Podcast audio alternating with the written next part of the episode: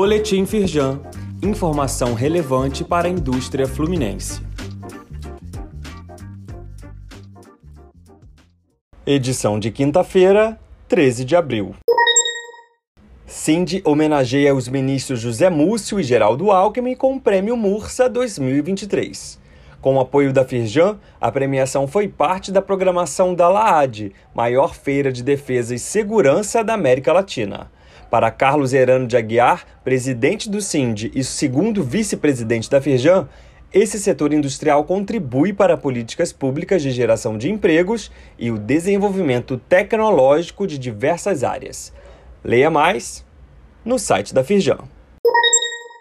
Presidente da Firjan se encontra com a nova diretoria do Sindilate.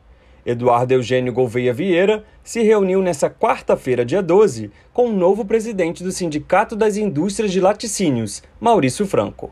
Realizado na Casa Firjan, o encontro também contou com a presença do diretor do sindicato, Antônio Carlos Celes Cordeiro. Na Firjan, presidente do DR anuncia a viabilização da estrada do contorno de Nova Friburgo. Pedro Henrique de Oliveira Ramos reafirmou o compromisso do órgão de que vai iniciar o processo de licitação para a contratação do projeto.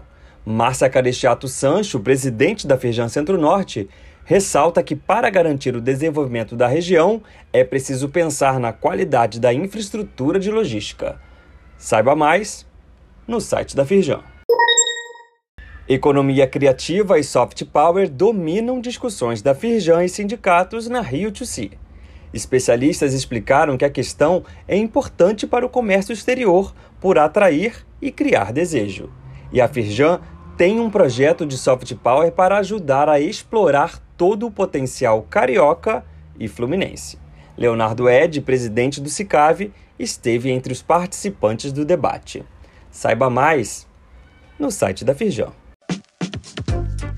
Saiba mais sobre essas e outras ações em nosso site www.firjan.com.br e acompanhe o perfil da Firjan nas redes sociais.